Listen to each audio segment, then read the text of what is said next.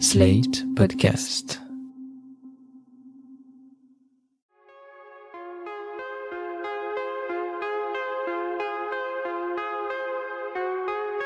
Je m'appelle Thomas Messias, je suis un homme blanc, cisgenre, hétérosexuel, et je connais par cœur la chanson Je m'appelle Bagdad de Tina Arena.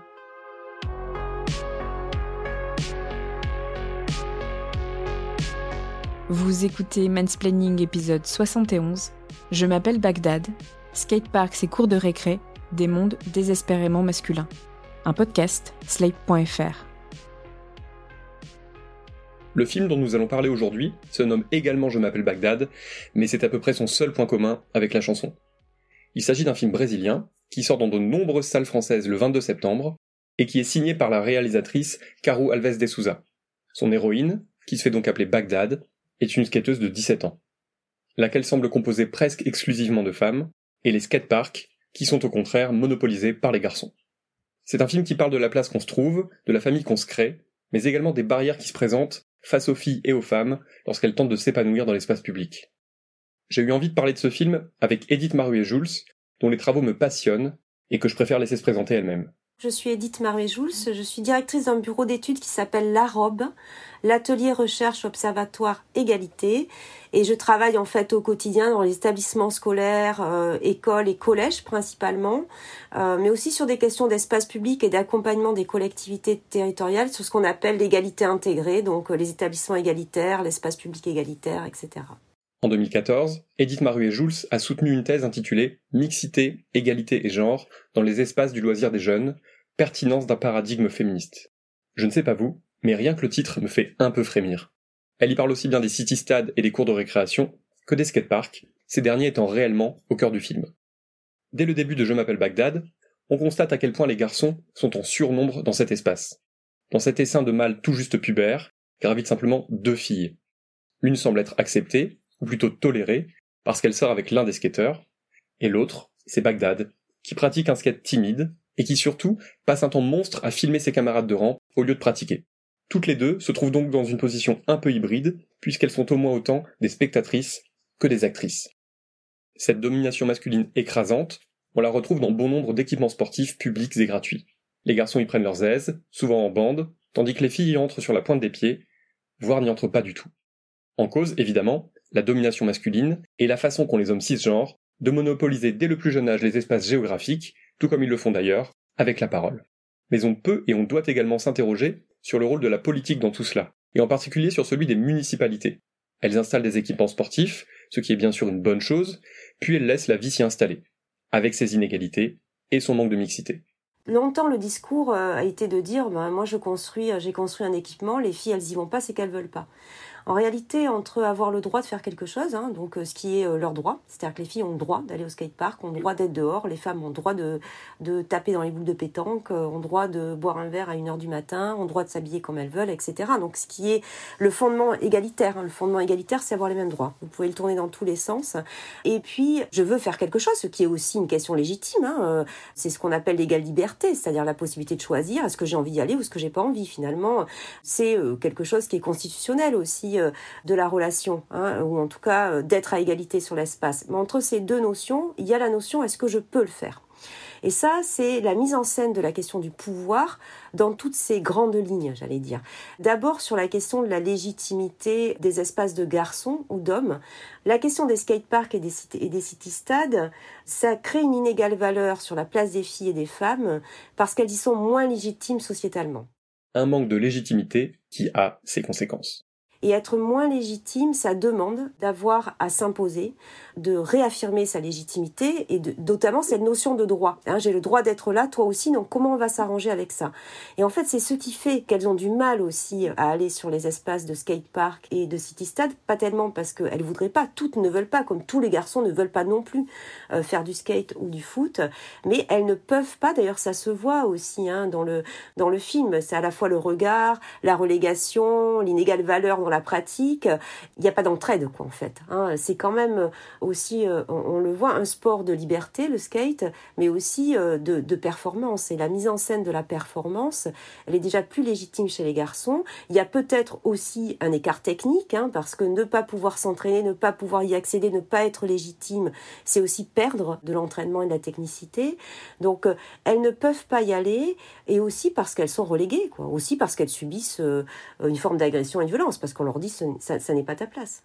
Bagdad semble à l'aise dans ce groupe, mais elle subit, notamment de la part d'un des skateurs, tout un tas de remarques qui ne peuvent que la crisper. Elle concerne aussi bien sa technique parfois balbutiante, en tout cas selon lui, que les poils qu'elle a sous les bras. Bagdad est ramené à son statut d'être dominé, critiqué pour son niveau en skate alors que c'est le fait d'être empêché de pratiquer tout à fait librement qui est la cause de son manque de progrès, et sommé de respecter des injonctions liées à son apparence physique. On voit bien dans Je m'appelle Bagdad à quel point les filles et les femmes sont reléguées en périphérie du monde, dans des espaces invisibles. L'héroïne et les filles de sa famille se rencontrent généralement entre quatre murs, façon de se sentir en sécurité et de ne pas avoir à subir les regards extérieurs. Mais quand elles se voient au restaurant, elles y subissent les blagues grivoises et bruyantes d'hommes sincèrement convaincus que le monde est leur royaume, et convaincus également que les générations à venir vont se laisser faire.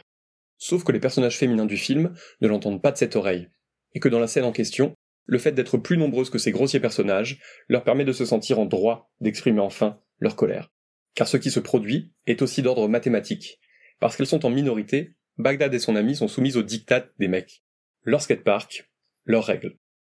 Même si la plupart ont l'air plutôt sympas de prime abord, le fait qu'ils soient bien plus nombreux empêche les filles de s'imposer, de faire entendre qui elles sont vraiment. Si la situation n'évolue pas, elles continueront longtemps à être la fille, ou plutôt dans le film, les filles du groupe. C'est le syndrome de la Schtroumpfette, un concept imaginé par la critique Catapolite en 1991 dans le New York Times. Je cite un groupe de copains, accompagné d'une seule femme, en général défini de manière stéréotypée. Le message est clair. Les garçons sont la norme, les filles la variation. Les garçons sont centraux quand les filles sont à la périphérie. Les garçons sont des individus alors que les filles sont des stéréotypes. Les garçons définissent le groupe, son histoire et ses valeurs. Les filles existent seulement dans leur relation aux garçons. Fin de la citation. Pour inverser la tendance, pour permettre aux filles d'exister pour elles-mêmes et par elles-mêmes, arriver en nombre semble capital. Edith Maruet-Jules c'est que finalement, ce qui va renverser aussi le rapport de force, c'est physiquement être à égalité en nombre. Parce qu'elle seule, elle ne peut pas renverser le regard des garçons sur les filles. C'est parce qu'ensemble, elles y vont, qu'elles sont à égale valeur dans leur groupe social. Je représente physiquement un groupe et je, je suis légitime pour être là. Donc il faut rétablir de la mixité et il faut travailler, alors peut-être, je ne sais pas, avec euh, des campagnes euh, d'empowerment en disant euh, autour du City Stade, travailler sur la déconstruction des stéréotypes, montrer des filles en scène. La vérité est toute simple. En étant quasiment en situation de monopole, les garçons se sentent tout puissants, dans un état d'impunité qui peut d'ailleurs les mener à se comporter toujours plus mal. Pour qu'elles puissent être légitimes, il faut aussi casser l'impunité, parce que l'impunité, c'est ce qui crée l'insécurité dans un espace. Donc il faut interroger l'intention des garçons, il faut leur parler. C'est aussi de leur responsabilité de, pas d'accepter, mais de reconnaître le droit des filles d'être là. Voilà, donc c'est un travail et c'est pas impossible à faire. Moi, quand j'interroge, c'est interroger le partage. Partager un espace, c'est aussi laisser sa place. C'est partager avec qui on joue, mais c'est partager à quoi on joue. Donc c'est aussi renoncer. Donc euh, ça, ça se travaille dans la relation humaine. Ce qu'il y a de très beau dans le film, c'est que Bagdad finit par rencontrer un crew d'autres skateuses qui vont l'inviter à venir s'entraîner avec elle et lui permettre ainsi de tout débloquer. Non seulement sa façon de faire du skate, mais également sa prise de parole, au gré d'une très belle scène où les filles parlent librement de leurs règles et évoquent aussi le regard des hommes sur elles. Je vais. Le skatepark est toujours aussi vide Hein? C'est toujours vide comme ça. Ouais, il est abandonné à cause du sol en mauvais état. Ce que j'aime bien avec le skate, c'est que on fait pas de différence entre nous, tu vois. On est comme une famille, on est unis, on cherche à progresser, on crée pas d'histoire, il n'y a pas de machi... machi... mach... Ah Machisme. Merde. Machi, machi, machi, machi, machi. Une fois, je faisais du skate dehors et un chauffeur de bus a baissé sa vitre pour sortir sa tête par la fenêtre, il était comme ça. Il arrêtait pas de me demander si je savais vraiment en faire, si je pouvais faire des tricks pour qu'il voit, alors que le gars était juste en train de travailler, tu vois. Il avait rien d'autre à faire que de vérifier qu'une fille savait bien faire du skate on ne sentira jamais Bagdad aussi épanouie sur sa planche que lorsqu'elle peut enfin être pleinement qui elle est, sans craindre les réactions des garçons. Ce qui est très intéressant dans ce film, c'est de l'avoir progressé en skate, elle. Alors, au début, on voit que c'est plus difficile pour elle de faire du skate, hein, de se lancer sur les rampes, de et on la voit cette jeune fille donc elle est spectatrice, elle filme, elle filme les garçons, euh, elle est chevillée au corps à cette question euh, de la liberté du skate. C'est ça aussi, hein, c'est aussi priver parfois les jeunes filles et les mondes de vivre un monde dans lequel s'affirme une identité collective, celle d'être skater, footballeur, je sais pas, rugby woman, j'en sais rien, enfin voilà. On voit que, et elle progresse. C'est ça, donner les cadres à l'émancipation, c'est ça. C'est ça qu'il faut comprendre aussi dans ce film et dans cette histoire de l'égalité filles-garçons, c'est que vous n'émancipez pas les gens, parce que c'est contre-productif. Dans le cœur de l'émancipation, il y a sa propre liberté, sa propre capacité à se dépasser, à se lancer, à y aller. Par contre, vous donnez le cadre. Vous dites, voilà, quand tu seras prête, si tu es prête, c'est ton droit, tu peux y aller. Il est important de comprendre et de faire comprendre que comme des tas d'autres lieux considérés comme prestigieux, le skatepark et les équipements sportifs sont vraiment les théâtres de l'expansion de la domination masculine. Ce sont des mondes où le féminin n'a pas droit de citer, et où même les garçons qui pourraient être attirés par des sensibilités ou des activités dites féminines ont toutes les raisons de ne pas faire grand bruit de cette attraction. Il y a toujours un prix à payer. Il y a un prix à payer pour les garçons d'être avec les filles. Hein. C'est le prix euh, du regard des autres garçons. C'est ce que j'entends dans, les classes quand j'entends mais moi madame je vais pas aller jouer à l'élastique j'ai peur d'être traitée de fille il faut quand même se rendre compte qu'aujourd'hui le nœud de l'inégale valeur il est là c'est que le monde des filles ne fait pas valeur je ne suis jamais monté sur un skateboard je ne fais pas de vélo non plus pour tout vous dire, j'aimerais bien m'y remettre, et ça fait si longtemps que j'ai un peu peur. Mais quoi qu'il en soit, l'idée est la suivante. Partout nous, les hommes cisgenres, tentons de nous accomplir par le sport ou de nous divertir avec des loisirs, il y a d'autres personnes, et notamment des femmes, qui ne peuvent pas faire preuve d'autant d'insouciance que nous, qui doivent supporter qu'on leur accorde peu de place, peu de crédit, et à qui des hommes donnent des conseils non sollicités quand ils ne les matent pas outrageusement. Et c'est à nous tous, simplement en laissant de la place et en mettant notre sentiment de supériorité à la poubelle, de contribuer à permettre au monde des filles de faire enfin valeur. C'était Mansplaining. N'hésitez pas à vous abonner au podcast sur votre plateforme favorite, à mettre des cœurs et des étoiles, et à laisser des commentaires. Vous pouvez aussi écrire à mansplaining.slate.fr ou nous contacter via le compte Instagram Mansplaining Podcast. Mansplaining est un podcast de Thomas Messias, produit et réalisé par Slate.fr, sous la direction de Christophe Caron et Benjamin Septem-Ours. Montage Victor Benamou. À dans 15 jours pour l'épisode 72.